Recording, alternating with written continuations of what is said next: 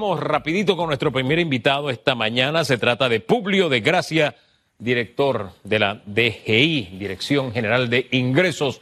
Don Publio, buen día. ¿Qué tal, don Hugo? Buenos días a todos los amigos de ECO también. Gusto siempre compartir con ustedes. Oye, entramos en el último mes del año, mes de diciembre. ¿Cómo anda el tema recaudaciones, don Publio? Bueno, mira, recientemente le pedí, el, ayer cerramos eh, el, año, el mes de noviembre y preliminarmente a, a, las tres y media de la tarde del día ayer del corte, te digo que eh, los recaudos de impuestos han mantenido un comportamiento relativamente estable entre octubre y noviembre. Tenemos efectivamente, sí, un eh, contrapresupuesto, un 34% eh, menos de lo presupuestado y contra el, mes, contra el año eh, 2019 un 30%. Eso equivale eh, más o menos una disminución de 1.779 millones de dólares en comparación al año 2019. Eh, como te mencioné, Hugo, el, a, eh, octubre y noviembre han tenido un comportamiento bastante estable. Eh, el comportamiento en ITBMS, un impuesto importante en la recaudación tributaria, se ha mantenido en, en, mejoría gracias a las aperturas que se ha dado en los últimos meses y esperamos que el mes de diciembre que no bajemos la guardia, que mantengamos el distanciamiento social, que mantengamos el lavado de manos frecuentes y todas las medidas que el Ministerio de Salud ha impulsado, seguro vamos a mejorar y vamos a cerrar el año de una manera un poquito más fuerte. Estable, pero a la baja. Correcto. Para resumirlo, ¿no? Estable, no, no puedo decirte a la baja, porque bueno, si comparamos entre el mes de eh, abril al mes de junio, julio, efectivamente la economía y los, principalmente los ingresos tuvieron un importante eh, decrecimiento. A partir del mes de agosto y gracias a los contribuyentes al pago del impuesto sobre la renta, que hay que recordar, Hugo, que extendimos eh, la oportunidad para que el contribuyente pudiese pagar ese impuesto correspondiente al impuesto sobre la renta del año 2019, lo extendimos hasta el mes de julio, luego impulsamos la ley de pronto pago, la amnistía tributaria y las estimadas, por lo tanto hemos visto un comportamiento más positivo si comparamos los meses anteriores o al principio de la pandemia. Eh, como te mencioné, octubre y noviembre han sido meses de alguna manera que se han comportado de manera algo estable dentro de la pandemia y esperamos que en mes de diciembre podamos cerrar mejor. Ahora, para comparar peras con peras y manzanas con manzanas, eh, octubre, noviembre respecto de este año, respecto a octubre, noviembre del año pasado, ¿qué diferencia hay?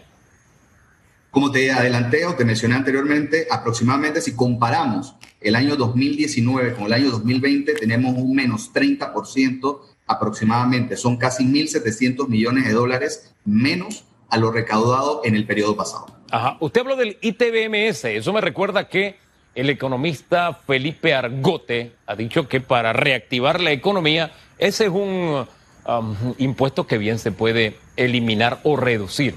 ¿Usted qué opina sobre esa propuesta? El Ministerio de Economía y Finanzas, liderizado por el ministro Alexander, eh, en estos momentos, por ejemplo, tiene estudiando diferentes iniciativas. Pudimos leer lo que la Cámara de Comercio presentó este domingo sobre recalibrar las cargas fiscales.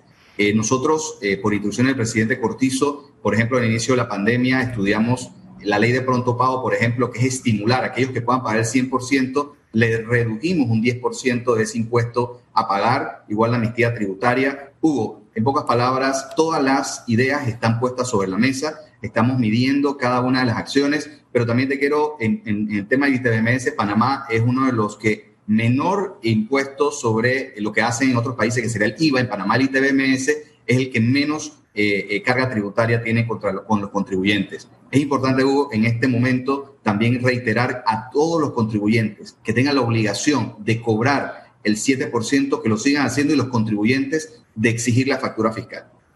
Ese, ese impuesto de verdad que en Panamá es uno de los más bajos. Pero al, al, decírmelo ya me da la idea de que por ahí no va el asunto. Hay países donde uno va de verdad y paga 15 y hasta 20% de IVA, y acá es el ITBMS. Ah, hay, hay, muchas ideas en la mesa, pero la eliminación del ITBMS, por ser uno de los más bajos, no va. ¿Eso es lo que me quiere decir o no? No, Hugo, yo quiero decirte que todas las ideas están sobre la mesa. Lo que te quiero poner en el, en el debate, en el debate de las ideas, es que también debemos considerar esa variable el ITBMS es muy importante. Hay que recordar que el próximo año 2021, el impuesto sobre la renta del año 2020 muy probablemente va a ser eh, en la mayoría de las empresas en pérdidas, en muy pocas ganancias, por lo que hay un impacto importante en esa recaudación del impuesto más importante que recauda la administración tributaria, que es el impuesto sobre la renta.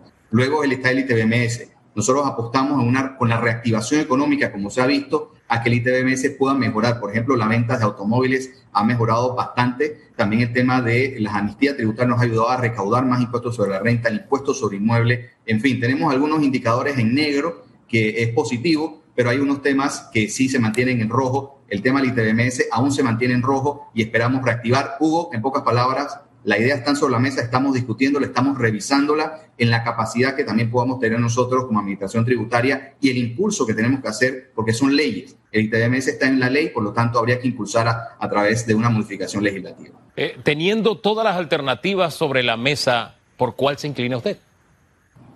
Bueno, Hugo, yo, yo como administrador tributario y como he estado revisando las cifras, en este momento pareciera que la economía se encuentra en la reactivación. Desde mi punto de vista, lo que estamos discutiendo igual es un tema que debemos hablar con el ministro Alexander, quien es que dirige la política económica del país. Eh, nosotros estamos viendo, por ejemplo, que pudiésemos impulsar algunos estímulos, por ejemplo, en mantener eh, a, los trabajadores en la planilla. En, por medio de ese incentivo, tanto la empresa se compromete a tener los empleados trabajando, reactivando los, los contratos y nosotros los incentivamos creo que es una manera importante de reactivar la economía, de garantizar los puestos de trabajo, que es lo principal.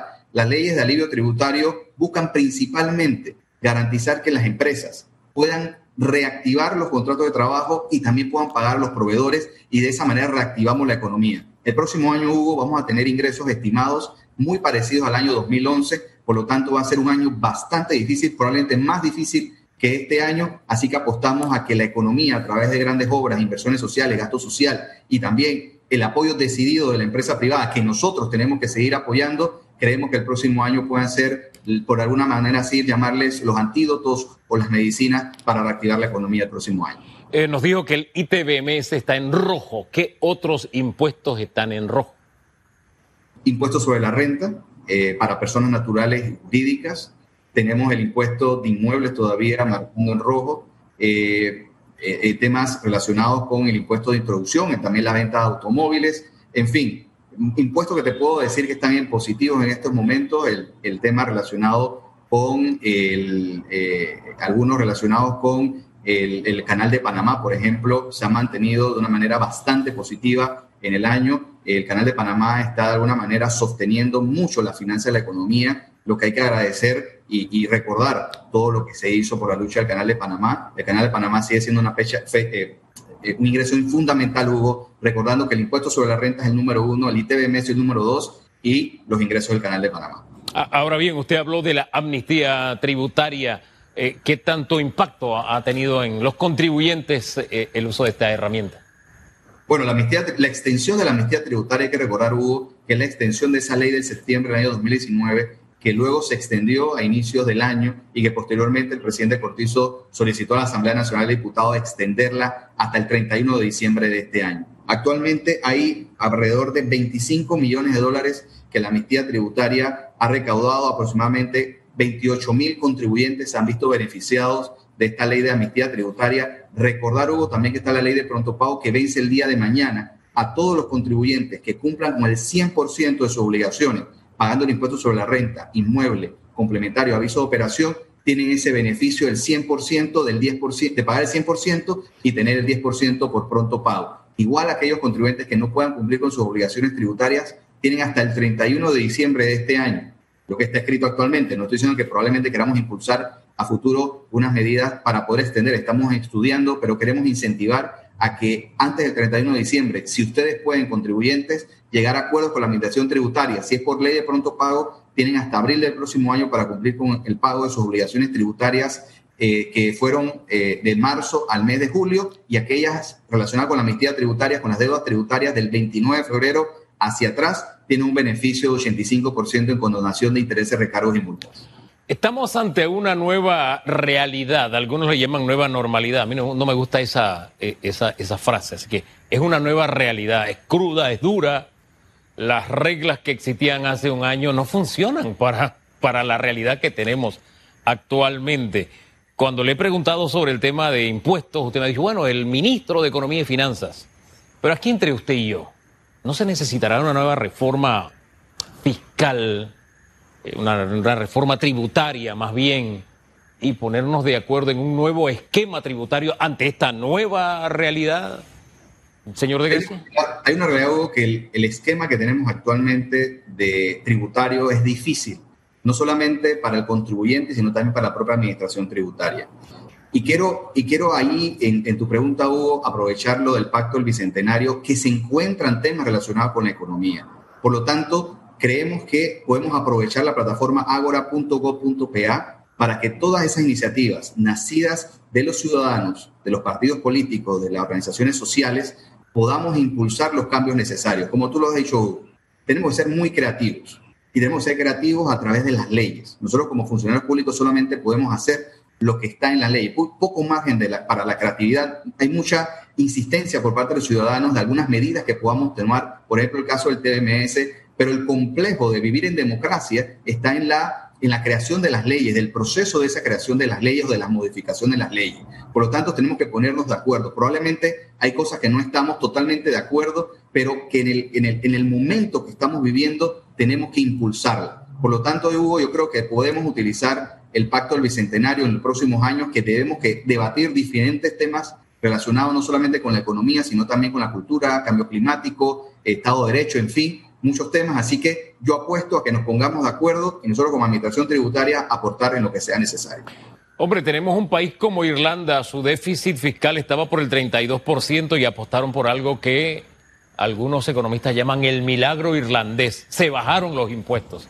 Le, le, hago la misma pregunta de otra manera. ¿No podemos o no se ha pensado en esa posibilidad de seguir el camino de Irlanda y ante esta nueva realidad bajar los impuestos, apostar por un camino conducente a un milagro? Es que Hugo, ya actualmente Dios mediante el presidente de la República está por sancionar la reducción de impuestos para las micro, pequeñas y medianas empresas que fue aprobado en la Asamblea Nacional de Diputados, que creó un nuevo régimen especial tributario para las micro, pequeñas y medianas empresas que a partir del año 2021 van a tributar mucho menos a través del impuesto sobre la renta. Hay que recordar que el mayor sector afectado por la, pandemia ha sido la micro, pequeña y mediana empresa. Es por eso que el presidente de la República ha apostado con estos préstamos que ha adquirido de las instituciones internacionales para poder apoyar a las micro, pequeñas y medianas empresas. Y nosotros, como Administración Tributaria, a través del viceministro Almengor, impulsamos la creación de este nuevo régimen especial que pronto, Dios mediante, el señor presidente de la República debe estar firmando para beneficio de todos. Hombre, recaudaciones cercanas al 2011, pero un presupuesto de, del 2024 muy, pero muy por encima del de 2011, triplicado prácticamente. ¿Cómo se come eso, don Publio? Hay que recordar que también hay que reconocer que efectivamente los ingresos que vamos a obtener, Dios mediante el próximo año, según lo presupuestado, esperamos que así como hubo un milagro irlandés, esperamos un milagro panameño, pero eso no solamente se trata desde el gobierno, sino también desde la empresa privada y cada uno de los panameños. Tengo que eso vaya a pasar. Pero la pregunta que tú acabas de decir, Hugo, es muy importante porque hay que educar también a los panameños y que ellos puedan entender y podamos entender todos por qué, por qué tenemos un presupuesto mucho más alto en comparación al año pasado, que aunque es alto, es muy, muy reducido a lo que se puede haber presupuestado antes de la pandemia hay más gastos, Hugo. No solamente el gasto relacionado con cumplir con las obligaciones, con los préstamos adquiridos por gobiernos pasados, sino también, Hugo, hay que reconocer y recordar que la pandemia se mantiene y hay más de un millón de panameños aún con la necesidad del Plan Panamá Solidario. Esos son gastos sociales que como gobierno, como Estado, tenemos que impulsar y por lo tanto tenemos que cumplir. Es ahí donde está principalmente el gasto para cumplir con los panameños y cumplir también con nuestra responsabilidad con instituciones internacionales. Don Publio, se nos acabó el tiempo, gracias. Usted sí se rebajó el salario, ¿verdad? Nosotros, nosotros cumplimos con la indicación sí. del señor presidente de la República de contribuir al Panamá Solidario. Eh, esperamos las indicaciones necesarias para poder seguir cumpliendo. Desde mi punto de vista, hemos participado en algunas actividades donde sí nosotros no vamos a, obtener, por ejemplo, el viático, cada uno tiene que apoyar de alguna manera. Gracias, gracias, don Publio, que estaba recordando la discusión que se envió a la Asamblea y que bueno, quedó en nada. Publio de Gracia, DGI.